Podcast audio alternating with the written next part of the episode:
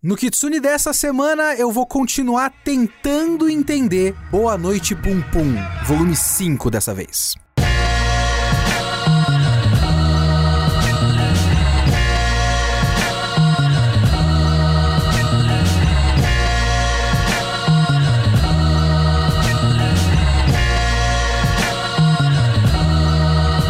Olá, eu sou o Leonardo Kitsune e o Kitsune da Semana é o meu podcast semanal para eu falar do que eu quiser do jeito que eu quiser. A ideia aqui é que toda semana tem uma nova review, que pode ser sobre qualquer coisa, sobre literatura, cinema, anime, mangá, qualquer coisa que eu assisti, eu li, eu quero falar, então é aqui que eu vou falar. A gravação desse podcast acontece sempre na Twitch, twitch.tv barra toda quinta-feira às 5 horas da tarde. Você pode comentar no site www.geekhere.com.br ou manda seu e-mail para leo.kitsune@geekhere.com.br.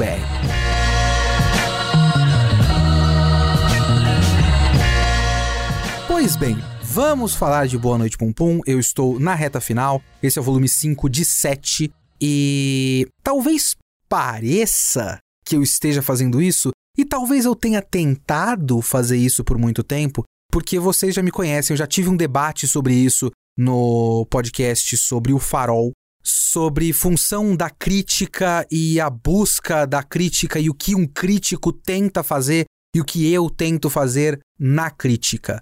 E é uma coisa que eu ainda debato comigo mesmo e eu fico o tempo todo pensando que o meu trabalho é desvendar uma coisa e expor o que eu desvendei para o público.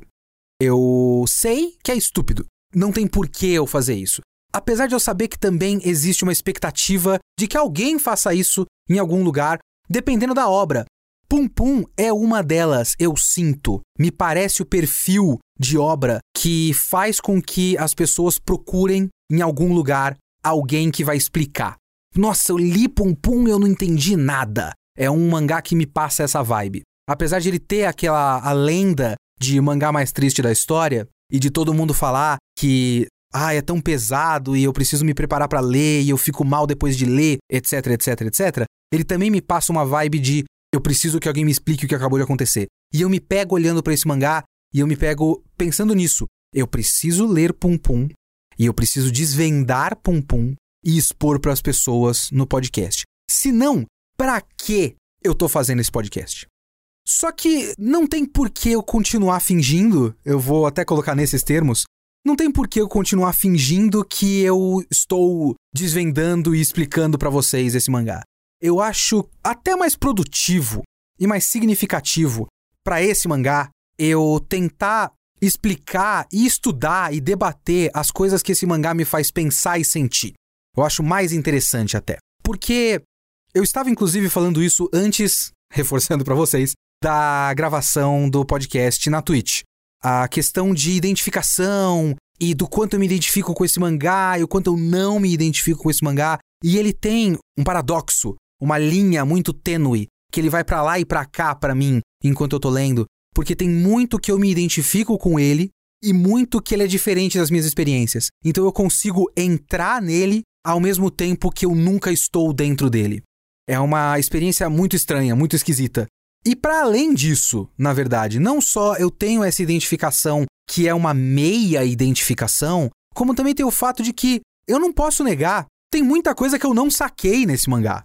Tem muita coisa que eu leio e eu vou curtindo como parte da experiência, como parte da tapeçaria de Boa Noite Pum Pum, mas que eu não posso dizer que eu tô entendendo a intenção. Porque isso também é uma outra coisa que é inevitável para mim é inevitável para mim eu ler um, um, negócio desse, ler um Boa Noite Pum Pum e tentar entender o que o autor tá querendo fazer e tentar explicar para quem tá me ouvindo o que eu acho que o autor tá tentando fazer.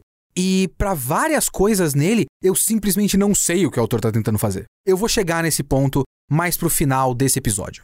Mas todo esse debate que eu tô tendo aqui no começo do podcast, esse meta-debate sobre o que eu vou fazer neste podcast, também se comunica um pouco com um metadebate que Pum Pum faz no começo desse volume 5. Porque ele abre muito com aquele cara da Pegasus, e eu vou chegar nele já também, mas logo depois disso, um dos primeiros capítulos desse volume 5 E mais uma vez, esclarecendo, volume 5 da JBC, que é uma edição dupla, então na verdade são os volumes 9 e 10 do Japão. Então, uma das primeiras coisas que acontecem nesse volume 5 da JBC é uma conversa da Sati e do Pum Pum com o editor da revista onde eles querem publicar o mangá deles. E é uma conversa muito interessante, porque ela é ao mesmo tempo um comentário sobre o mangá e uma demonstração dos temas do mangá. Então ele funciona tanto num nível narrativo como metanarrativo. É bem curioso para mim. Porque a Sati tá tentando fazer um mangá diferentão. E o mangá diferentão dela é provavelmente muito parecido com Boa Noite Pum Pum. Tanto é que o editor fala para ela que ele queria que fossem as coisas um pouco mais diretas, que as mensagens fossem um pouco mais diretas, porque todas as ideias do mangá da Sati são ideias muito vagas. E ele chama o mangá dela de mangá punheta. E aí a Sati se defende falando: "É, tudo bem, mas eu quero ver a punheta das pessoas". E é meio que isso que é Boa Noite Pum Pum. Boa Noite Pum Pum é muito um mangá punheta. Ele é literalmente um mangá sobre um monte de gente batendo punheta em vários momentos. Isso é uma coisa que acontece com certa frequência. 90% das vezes é o próprio Pum Pum batendo punheta. Mas é um mangá punheta, é um mangá que fica punhetando sentimentos das pessoas, né? Punhetando as relações entre as pessoas.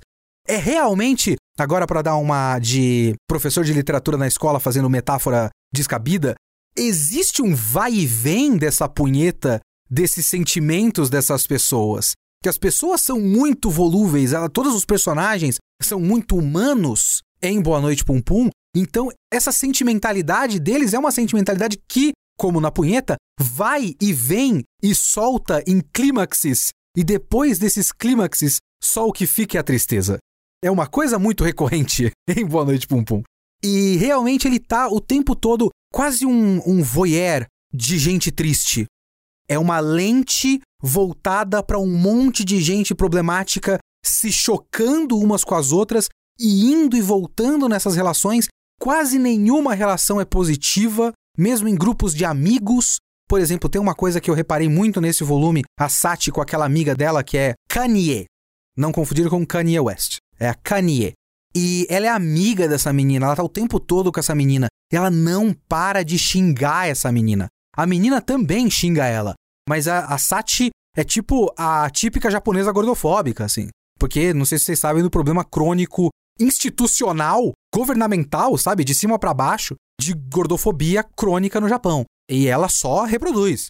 A amiga dela é gorda e ela chama de gorda o tempo todo. O mangá, nesse sentido, acaba sendo muito malicioso com personagens desse tipo. Então ela é gorda e ela tem que ser xingada de gorda o tempo todo pela amiga dela. Então são várias relações tóxicas. E às vezes eu fico pensando que existem muitos significados que podemos tirar de Boa Noite Pum Pum, e eu vou fazer isso até o fim desse podcast, ao mesmo tempo em que são pessoas sendo ruins umas com as outras. Não significa muita coisa.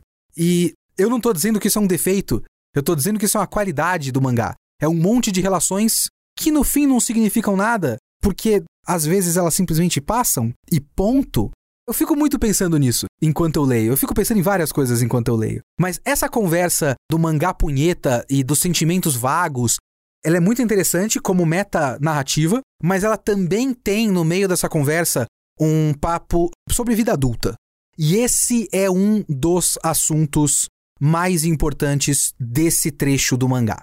A questão de o que a gente tem que fazer quando chega na vida adulta e como a gente tem que agir como adultos. Porque eu já falei várias vezes em vários lugares diferentes, neste podcast, obviamente, também em vários outros episódios. Eu sempre cito o mesmo livro, mas é o tipo de coisa que eu vejo em um monte de lugar diferente. A questão dos papéis na sociedade. O que se espera das pessoas quando se chega numa certa posição, quando se está numa certa posição. É, eu sempre cito aquele livro lá sobre sociologia japonesa, que eu, que eu já esqueci o nome, eu nunca lembro o nome específico, mas eu sempre cito esse livro. Eu vou colocar na descrição deste podcast, certo? Que tem uns insights muito interessantes sobre como, no geral, na sociedade japonesa, as pessoas pensam muito mais em termos de papéis que as pessoas têm que cumprir do que em indivíduos. Então, uma mãe nunca vai ser pensada como uma pessoa, uma mulher, um indivíduo. Ela é pensada na função mãe. Um médico nunca é pensado como uma pessoa. Ele é um médico, então ele tem que agir como um médico. E isso também tem a ver com ser adulto. O que, que você tem que fazer quando você deixa de ser um adolescente e passa a ser um adulto? Existem maneiras que se espera que você haja quando você é um adulto. E esse diálogo é um de tantos ao longo desse volume que falam sobre isso. É o, o editor com aquele discurso que é um discurso padrão e um discurso vazio, um discurso superficial sobre, ah, hoje em dia as pessoas são muito frescas. É basicamente isso o discurso dele. Mais uma vez, né? As pessoas ficam punhetando umas às outras e não seguem em frente na vida. Tem que fazer alguma coisa, tem que tomar uma atitude. As pessoas são muito frescas. Isso já foi falado no volume passado, isso está sendo reforçado nesse, e eu acho isso especialmente interessante, principalmente porque agora a seita Pegasus está ganhando certa importância na história. Qual importância? Eu não sei ainda, mas alguma importância. Eu acho que tematicamente o que eu consigo extrair da importância da seita Pegasus é essa questão desse contraponto ideológico. Porque enquanto esse cara e vários outros personagens falam muito sobre tomar uma atitude, sobre tomar o controle da própria vida, o tio do Pum, se eu não me engano, fala bastante sobre tudo que acontece com você é consequência dos seus próprios atos. E essa é uma verdade tão simples, mas ela é tão pesada pro Pum. É uma coisa que às vezes ele lembra. E eu acho curioso ele ter esses flashbacks como se fosse uma verdade muito profunda. Porque o tio dele acha que é muito profundo, mas ele fala umas coisas, umas declarações grandiosas que são apenas superficiais. Então, as coisas que acontecem com você são consequências dos seus atos, é um bagulho altamente superficial. Mas isso fica com o Pum Pum, isso fica sendo um fantasma na vida do Pum Pum. Eu acho isso muito curioso, que isso seja um fantasma na vida do Pum Pum. E por outro lado, existe o cara da Pegasus. Esse cara é muito interessante porque tem vários capítulos basicamente dedicados a esse cara nesse volume. Tem um capítulo inteiro que é um discurso dele como candidato a governador. Porque ele vira candidato a governador do distrito? Não é estado, né? Eu não sei como é que é a divisão geográfica do Japão. Vamos chamar de distrito de Tóquio. Então ele é candidato a governador daquela região e tem a propaganda eleitoral dele. E o discurso dele tem muito a ver com o mundo já acabou ele varia entre o mundo está para acabar e o mundo já acabou. Tipo, ah, daqui a pouco ele vai acabar, mas de certa forma já acabou, então estamos num outro estágio. Então tem muito a ver com recomeçar do zero, com largar tudo para trás, com, sabe, nós estamos realinhando os chakras, digamos assim, os Akashic Records. Eu acho que a tradução ficou disco Akashic aqui no mangá da JBC, mas talvez tenha a ver com aqueles, eu acho que existe isso, registros akáshicos Existe, não existe? É uns bagulho New Age aí de. Também nem sei se é New Age, eu não tô só desrespeitando a religião de alguém. Mas ele fala muito dos discos Akashic e de ele tá captando energias e tudo mais. Então é um discurso meio, pelo menos eu sinto dessa maneira, que passa por isso uma ideia de foda-se. De tanto faz, o mundo ou já acabou ou tá para acabar, então vamos todo mundo recomeçar do zero e é isso aí. Esse capítulo é inteirinho o mesmo ângulo, da televisão, então é a câmera reta na frente do cara e o cara sendo expressivo, mais uma vez, Inyo Asano, brilhante quadrinista, brilhante mangaká, ele sabe que ele consegue segurar um capítulo inteiro em que todos os quadros são basicamente iguais, porque ele consegue fazer o personagem ser expressivo o suficiente e as ideias serem interessantes o suficiente para ele segurar não sei quantas 25, 30 páginas do mesmo desenho com leves variações. Pessoal do NFT tinha que aprender com o Inyo Asano, inclusive. E depois desses quadros que são todos iguais, a última página é o Pum Pum assistindo essa propaganda eleitoral na TV. E eu acho, a minha interpretação é de que essa propaganda eleitoral pegou o Pum Pum. Porque é muito claro que isso pegaria o Pum Pum. Porque para um cara que tá tão completamente perdido na vida, tão cansado de pessoas falando na cara dele que ele é um perdedor. Tem um capítulo disso de um ex-marido da Sati falando na cara dele que ele é um perdedor. E ele sem reação e depois ele só fala que, ah, você, a gente não vai concordar. Vamos parar essa discussão porque a gente não vai concordar. E ele não quer enfrentar de verdade o cara, mas ele não tem um argumento. O cara tá chamando ele de perdedor. O cara fala: Eu tô em posição de falar que você é um perdedor porque eu sou um vencedor. Eu enfrentei dificuldades e eu superei dificuldades. Você é um cara que não enfrenta nada e não supera nada. E ele tá ouvindo isso há muito tempo. Acho que ele ouviu isso da esposa do cara da imobiliária já. Ele ouve esse discurso o tempo todo. Alguém que chega na cara dele e fala: Foda-se, o mundo já acabou. Vamos nos alinhar com as energias cósmicas e recomeçar do zero. Tanto faz. Ou que pelo menos o discurso dele, se não for exatamente isso, pode ser interpretado dessa maneira, é muito sedutor pro Pum Pum. Muito sedutor. Pensando agora, é muito. Ai, meu Deus. Infelizmente eu vou ter que entrar nesse assunto porque é meio inevitável. O Asano não está colocando o otaku como alvo. Eu não estou falando que é isso que o mangá faz ou que o autor faz. Se fosse isso, seria muito fácil. Era só colocar o Pum Pum como otaku. De vez em quando ele tem os. Ele escreve um mangá, mas não é uma coisa que ele tá tão interessado assim. E ele não é tipo um colecionador de figure não é esse tipo de personagem. Ele podia fazer, porque seria absolutamente perfeito. Porque basicamente o que a gente tá vendo aqui é um cara que não tá satisfeito com a própria vida, não entende o que ele pode fazer com a própria vida, não gosta das pressões da sociedade para cima dele e ouve um discurso de vamos deixar esse mundo para trás e recomeçar do zero. É basicamente o apelo do Isekai. O Pum Pum é muito um otaku que assiste um Isekai e fala sim, eu quero isso para mim. É perfeito. E é aí que eu vou ter que ler um e-mail para vocês. Eu vou fazer uma coisa diferente. Tudo isso que eu tô falando é muito por conta desse e-mail. Por quê?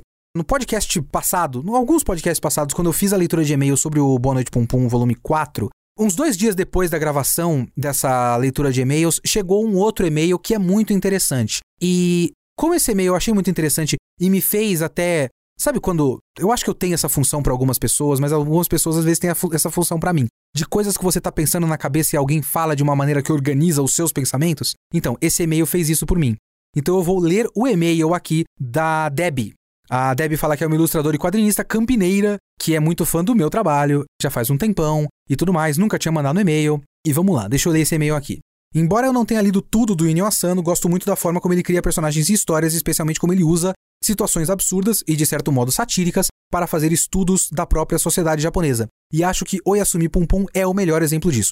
Quando li o mangá pela primeira vez, achei que era só um exercício sobre quão fundo uma pessoa pode chegar no poço antes de surtar e tomar decisões drásticas e quais seriam as consequências disso, o que é também, né?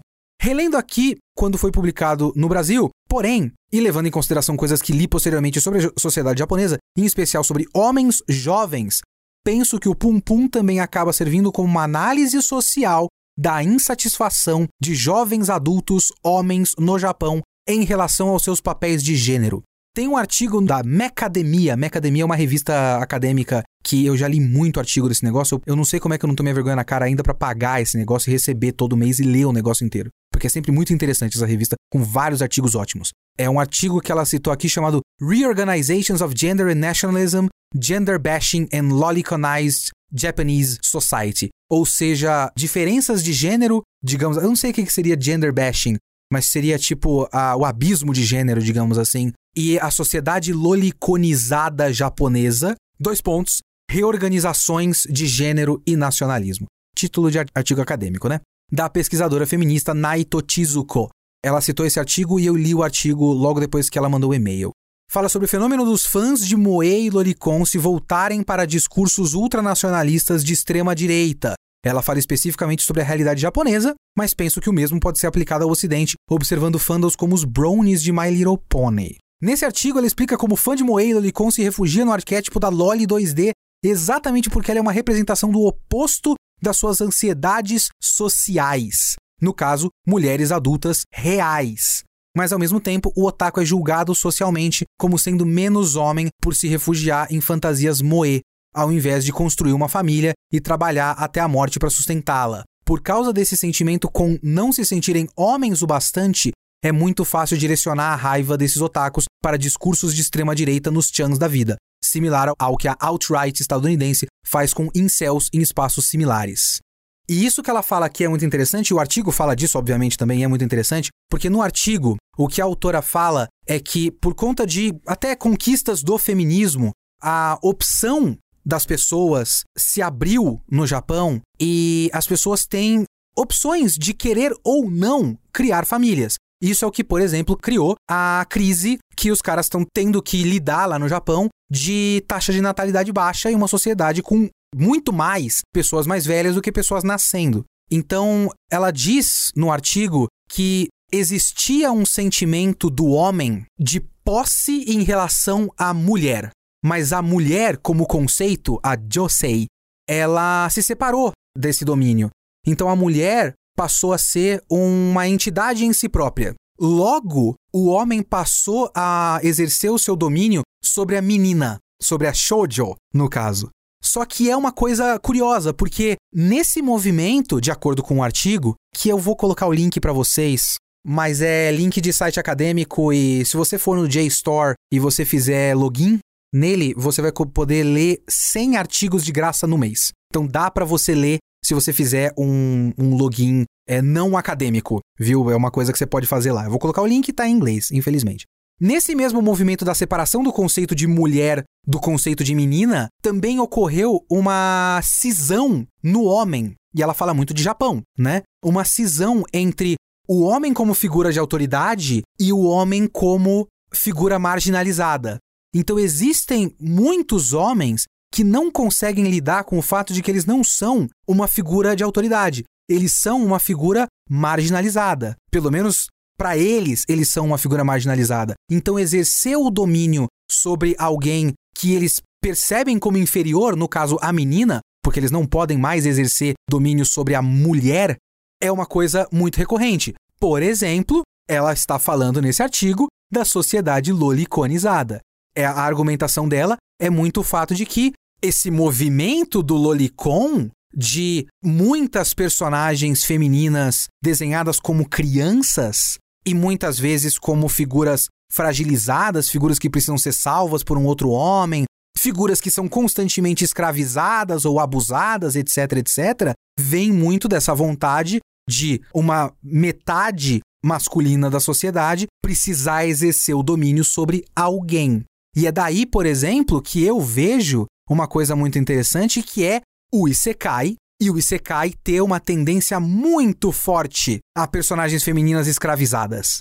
Se eles não estão fazendo um harém, eles estão fazendo um harém de escravas, mais especificamente. Vocês devem saber do que eu estou falando mais especificamente, inclusive. Eu tô fazendo esse desvio gigantesco de assunto porque eu realmente acho que isso tem muito a ver com o Pum Pum. Lógico que esse foi o e-mail da Deb, e ela também acha isso. E lendo o artigo as coisas ficam muito mais claras.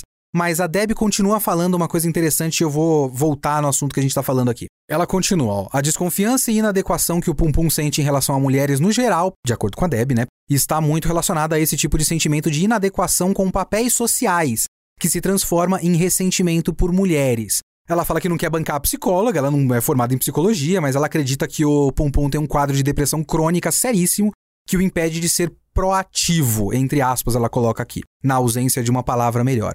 E fazer o que se espera de um homem da idade dele. No caso, estudar para depois arranjar uma esposa e um emprego e comprar uma casa com uma hipoteca a ser paga pelo resto da sua vida, além de ter filhos.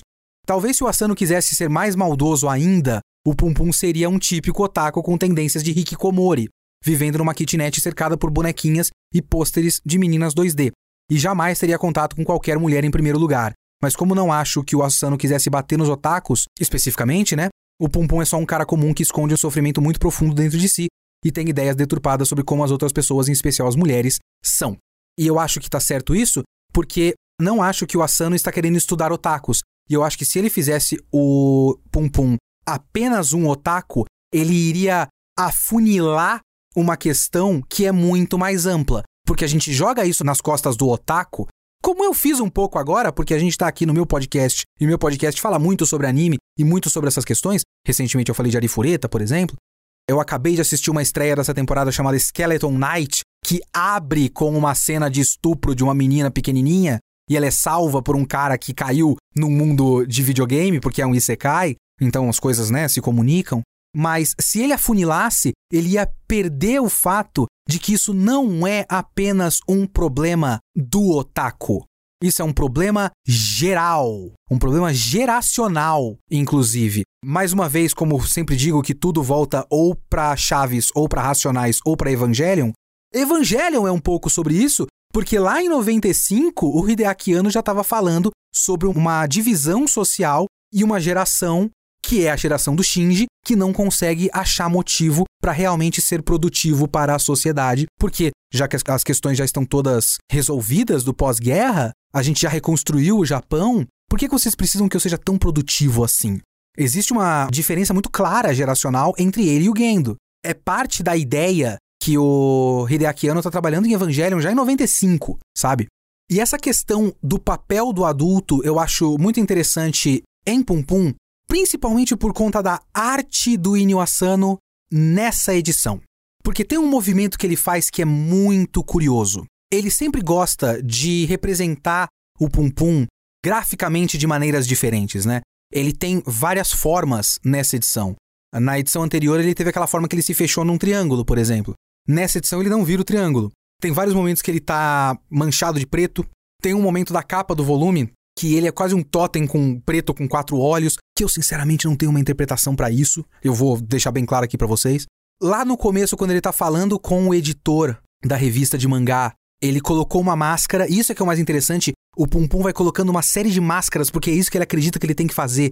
E ele tem uma máscara nesse momento que tem um bigodinho. Não uma máscara que ele desenha uma máscara diferente, ele só faz o mesmo desenho do passarinho do Pum Pum, só que com um bigodinho de artista. Eu acho isso muito curioso, porque ele tá tentando parecer mais interessante do que ele é. Pelo menos é assim que eu interpreto. Mas tem um momento que é muito interessante nesse volume, que é ele tinha prometido para si mesmo que se ele não mudasse em dois anos na renovação do contrato do apartamento, ele ia se matar.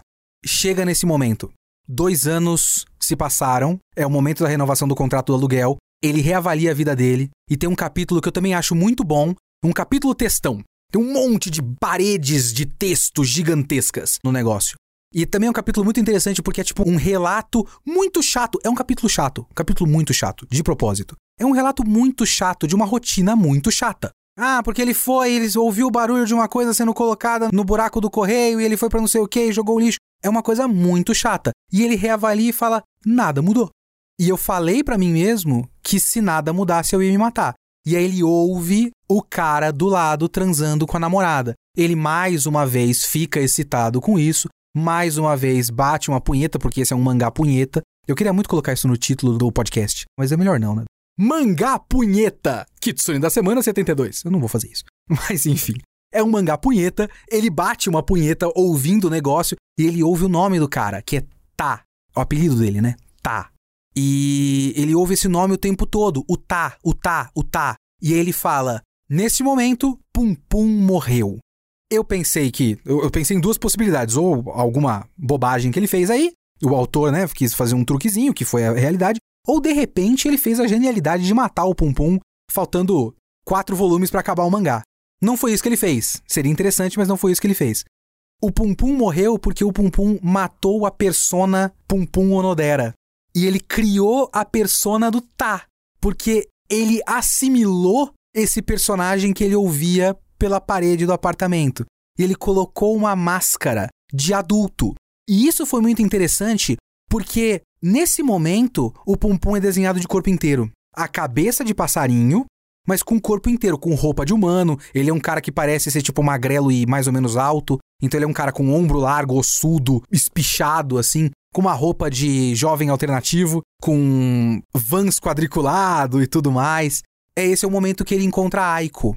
Quando ele colocou uma máscara de outra pessoa, ele reencontra alguém do passado dele. E aí tem duas coisas muito interessantes, porque esse encontro todo com a Aiko faz ele de certa forma regredir. Não é como se a máscara que ele tinha colocado fosse uma máscara que representasse uma evolução. Isso não é uma evolução. Mas ele tira essa máscara, ele regride pro desenho de passarinho. Depois disso tudo que ele passa com a. Depois de várias coisas que ele passa com a Aiko. E nesse momento, depois de ele regredir e voltar a ser desenhado como passarinho, ele tem umas conversas com a Sati, porque a Sati fala que tá grávida. Diz a Sati que não é dele, que é do outro cara, e que ela quer abortar. Então você tem uma conversa sobre com uma mulher adulta falando que ela tá grávida, claramente dando a entender que existe uma chance de ser dele, claramente dando a entender para mim que ela tá colocando nas costas do outro cara para não jogar nas costas do Pum Pum, porque ela gosta do Pum Pum por motivos que me escapam. E falando sobre aborto, sobre, sabe, gravidez, aborto, assunto de adulto. E o Pum Pum do lado com aquele desenho de passarinho. Então é muito interessante que ele desenhe sempre o Pum Pum com esse desenho de passarinho, porque faz com que a gente não só interprete, mas sinta na leitura que o Pum Pum não tem nenhuma capacidade de lidar com assuntos de adulto. Nenhuma. Ele está completamente despreparado para todos esses papos. Não só pelo fato de ele ser um cara perdido na vida. Sabe, ele é um cara perdido na vida, mas ele realmente nunca cresceu. Ele nunca se tornou um adulto de verdade. E esse novo encontro com a Aiko é aquilo que eu já esperava. De muitas maneiras me surpreendeu, mas tem uma coisa que eu já esperava, que é o encontro com a Aiko fez ele regredir totalmente. Mas tudo aquilo que eu já falei agora há pouco sobre essa objetificação da menina, da figura da menina, a loliconização da sociedade japonesa, isso, assim, vem feito um trem desgovernado quando chega a Aiko. Porque tem um movimento que, assim, é aquilo que faz com que esse mangá seja bom. Porque as atitudes dos personagens são contraditórias de um jeito lógico. Não sei se faz sentido o que eu tô querendo dizer. Porque o pensamento, a mente do Pum Pum é muito errática. Mas certas maneiras com que essa mente acaba sendo errática fazem muito sentido na construção do personagem. Então, é claro que o Pum Pum tem uma visão idealizada da Aiko. Quando o Pum Pum encontra a Aiko, ela também tem uma máscara. Isso é muito interessante para começo de conversa, porque a Aiko passou muito tempo no mangá sendo um objeto. O Pum Pum tratava ela como um objeto. Ele é o objeto do desejo do Pum Pum é uma via de mão única essa relação dele com a Aiko. Não vem dela, digamos assim. Tipo, ele não se importa com o que ela quer. Ele acredita que tem coisas que ele precisa que vêm dela. Só que a gente já sabia, né? Que ela tinha uma vida muito complicada. Então ela tem, tipo, a mãe dela tá numa seita, e isso é muito interessante também, vários parênteses dentro de parênteses aqui nesse podcast, porque Pum Pum é assim. Porque a Pegasus é uma seita e isso tem muito a ver, assim, uma coisa muito corriqueira, muito recorrente no Japão, criação de seitas e essas seitas acabam pegando pessoas em momentos de fragilidade. A seita Pegasus basicamente pegou o Pum Pum sem pegar o Pum Pum de verdade. E a mãe da Aiko é outra pessoa que caiu numa seita. E a Aiko, ela colocou essa máscara de pessoa funcional. Ela quis ser modelo. Ela foi modelo por um certo tempo, ela ainda tenta fazer alguns trampos aí, mas nunca deslanchou de verdade ela saiu numa revista e tal, mas quando ela encontra o Pum Pum, ela acredita que ela tem que colocar uma imagem de pessoa funcional. Então, ela fala como uma pessoa normal. Uma menina que, ah, eu tenho um namorado, eu viajo bastante com as minhas amigas. O meu namorado tem um trabalho que às vezes eu fico sozinha no fim de semana. E ah, eu trabalho de modelo. Ah, eu gosto disso, eu gosto daquilo. Tem um café que eu acho ótimo uma pessoa extremamente normal. Não é o que ela é. Ela tem uma vida muito mais difícil do que isso, mas ela colocou essa camada. Essa camada que ela colocou, o Pum Pum odeia. Porque é uma camada basicamente de pessoa adulta, uma pessoa normal. Não é aquela menininha que ele objetificou quando ele era criança e que ele gravou essa imagem na cabeça dele. Quando ele vê a Aiko como uma pessoa adulta, ele odeia a Aiko. Mas isso é muito interessante porque tem uma coisa que ele faz nesse momento da história que me lembra um dos motivos de eu ter saído do Facebook. Juro para vocês. Porque é o seguinte: ele leva a Aiko para um motel, basicamente quase estupra a Aiko. Ela manda parar ele, para no meio, mas ele tá lá apalpando tudo que era possível e a Aiko mandando parar. Até ele chegar no limite ele não fazer. Ele quase estuprou a Aiko. Enquanto ele tá quase estuprando a Aiko, ele tá falando que ela virou mais uma dessas putas. Ah, você é uma dessas meninas comuns que vão transar com um cara que você não via há muito tempo, que é basicamente um desconhecido, você não presta para nada. Ele fez isso com ela. Ele falou: "Vamos para um motel". Ele jogou ela na cama. Ele tirou a roupa dela. Ele tá enfiando a mão na calcinha dela. E ele joga a culpa de tudo isso nela, porque ela está aceitando. Ele quer o sexo, mas ele acredita que ela tem que recusar, porque esse é o papel da mulher. O papel da mulher é recusar. O papel da mulher é, ao mesmo tempo, ser casta e hipersexual para ele. Isso me lembra muito uma época que começou. Eu, eu, fiz um, eu cometi um erro no Facebook. Que quando eu tinha o VideoQuest, eu aceitei todos os pedidos de amizade de todo mundo. Então eu tinha, sei lá, 4 mil e pouco amigos no Facebook. E por um tempo a minha timeline era normal, e teve uma época que minha timeline ficou um lixo. Porque tem muito otaku. Muito otaku me seguia por causa do canal. Começaram a aparecer na minha timeline umas postagens de grupos que eu não fazia parte e páginas que eu não tinha curtido, mas aparece na timeline, né? Aquelas algoritmo bizarro de Facebook, de e-girl, vamos chamar assim, e de caras xingando essas meninas. Então era menina bonita, gostosa, tirando foto de gostosa, porque é isso que ela faz na internet. Tipo, OnlyFans. A menina tá ganhando ali a sua atenção de internet por motivos de likes e dinheiro, né? É básico. Pessoas tirando fotos nuas no OnlyFans é basicamente a mesma coisa que eu faço no Kitsune da semana. Quando eu coloco, gente, dá RT nesse podcast aqui no Twitter, eu sou uma attention whore. É normal, chama internet. E os caras putos com essas minas no geral. Que, ah, essas attention whore. E era sempre uma coisa meio gostosa, bati punheta pra ela, mas é uma puta. Então, o cara tá dando like, o cara tá vendo a foto. A foto tá tendo a função que tanto a menina quer quanto ele quer. Ele quer ver mulheres gostosas seminuas para se masturbar, ao mesmo tempo que está cumprindo todas as funções que todos os lados querem, ele está fazendo um julgamento moral dessa mulher e dizendo que ela está errada moralmente. Porque ela não está sendo casta, não está sendo pura. Porque existe uma idealização da mulher, existe uma infantilização até. E isso é muito comum, inclusive em otaku. É uma coisa bastante comum em otaku. Então o Pum Pum é muito assim. O Pum Pum pega uma menina que ele sempre foi apaixonado, mas de uma maneira idealizada, que ele achava que ela era uma criança pura e perfeita. Ele queria aquela criança pura e perfeita. Ele queria a Aiko da infância dele, de 10 anos antes. O que ele recebeu naquele momento foi uma Aiko adulta. Ele ficou para trás. Ela supostamente tinha ido para frente. Isso causou um ódio muito grande nele. E aí ele fez o que fez com ela, ao mesmo tempo que ele julgava que ela estava errada porque ela estava aceitando que ele fizesse isso com ela. É muito doido, mas é um pensamento que eu já vi muito, muito. Eu conversei com homens assim. Eu já vi pessoas argumentando na minha cara que faz sentido pensar desse jeito. É uma coisa que existe, não é só Japão. É uma coisa real. Tem bastante em otaku, sim, mas é uma coisa real. E aí é interessante também o fato de que, como todos os personagens de Boa Noite Pum Pum são bastante humanos e bastante redondos, né? Os personagens que importam, no caso, são personagens muito redondos. A Aiko também, como eu já falei, tinha uma máscara. Aquilo era uma máscara. Ela tinha pedido pro Pum Pum nunca mentir quando era criança, mas ela também mentiu para ele e ela confessa essa mentira. E aí eles se conectam de verdade. Mas é engraçado porque eles se conectam e ele só consegue curtir a coisa quando ela tá no nível dele. Pelo menos a minha interpretação foi essa. Por favor, mandem e-mails para leo.kitsune.geekhere.com.br caso você tenha uma interpretação diferente. Mas eu sinto que ele só fica satisfeito de verdade quando percebe que a Aiko também não seguiu em frente na vida dela e também tá no lixo, na vala, que nem ele. Talvez seja por isso que ele não consegue ficar com a Sati porque a Sati é muito adulta para ele. A Sati é uma pessoa que tem uma série de problemas, uma série de problemas, mas ela é adulta de verdade.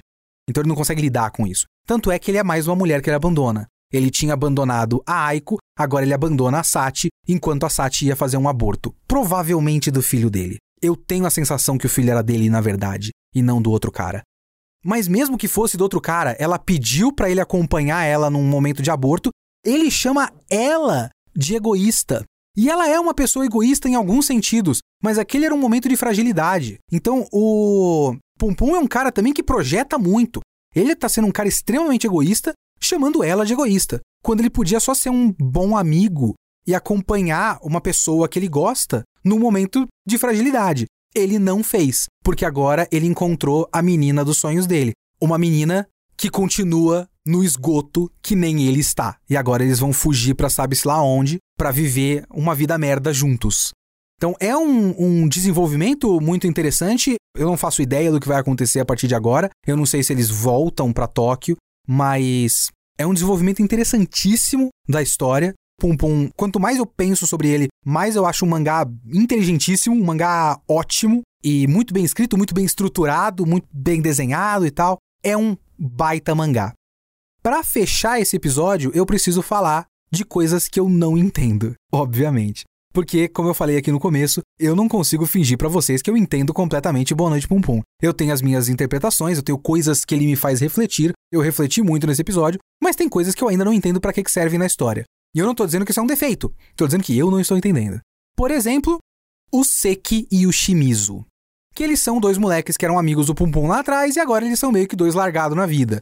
Tem o moleque de cabelo longo que trabalha em um monte de coisa, porque enquanto ele tá fazendo serviço braçal, ele não fica pensando em coisa complicada da vida. E tem o outro moleque que continua com o nariz escorrendo o tempo todo e continua vendo o Deus Cocô no disco voador.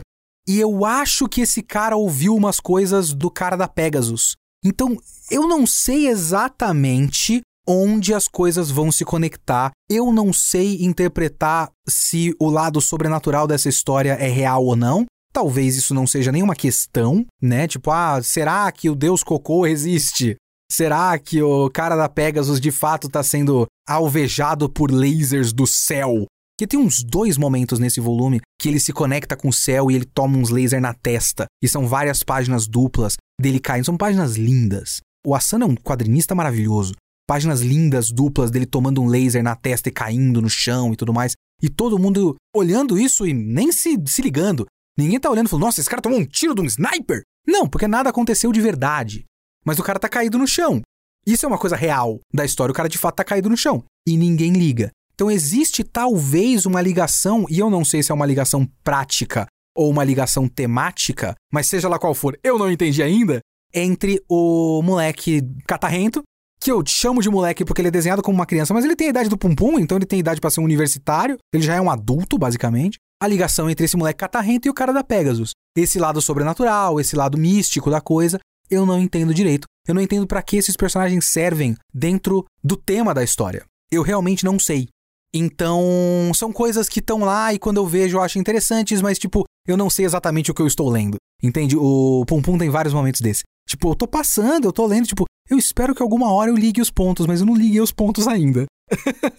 tá certo que eu tô lendo volume a volume, né? E comentando com vocês. Talvez eu só vou ligar os pontos no volume final, mas eu não liguei os pontos ainda. Então é uma coisa que eu tenho que confessar para vocês. Esse foi o meu episódio sobre o volume 5 de Boa Noite Pum Pum. Estamos na reta final. Como eu já falei para vocês, e vocês estão vendo que eu estou cumprindo, eu não quero demorar muito. Então, daqui uns 5, 6 episódios, eu volto com o próximo volume. Então, até lá.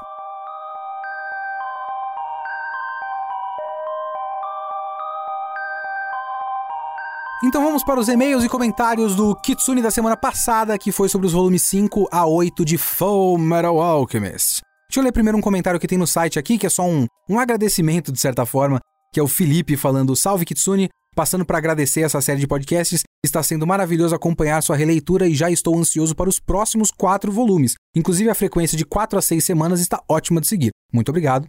Assisti o Brotherhood há alguns anos e é a primeira vez que leio o mangá e que escrita prazerosa da Hiromo Arakawa, de verdade. Forte abraço para você e pro Gil. De fato, a mulher escreve muito bem, é muito legal e eu acho que o mangá muito provavelmente é melhor do que o Brotherhood. O Rafael HQ mandou um e-mail aqui falando curtinho. Eu gostava mais dos homúnculos no anime antigo, pois eles tinham mais personalidade. Por exemplo, tem um episódio muito bom onde a luxúria ensina alquimia para um médico e no fim ele se apaixona por ela e abandona a esposa no altar e ela simplesmente não sabe como reagir a isso. O anime antigo era um anime bom. Ele tinha muito filler bom. Eu lembro de uns fillers bem legais no anime antigo até onde eu vi. Todo final é um filler que até é decente do que eu conheço, né? Eu não vi até o final, mas eu conheço bastante. Muitas pessoas já comentaram, eu já li sobre o finalzinho. O conceito do filler do anime antigo é um conceito interessante da história. Inclusive, o conceito dos homúnculos muda naquele negócio, né? Se eu não me engano, os homúnculos são o resultado de uma transmutação humana. Então, cada um dos homúnculos nasceu de uma tentativa de transmutação humana. Então acho que tem um homúnculo que é a mãe do Edward e do Alphonse. Se eu não me engano. Então tem um bagulho assim. E esse episódio eu lembro desse episódio no, no anime antigo. Eu tenho uma vaga lembrança, pelo menos. E é aquilo, né? Quando você tem que arranjar filler, você arranja coisas para acontecerem que não vão influenciar demais na história.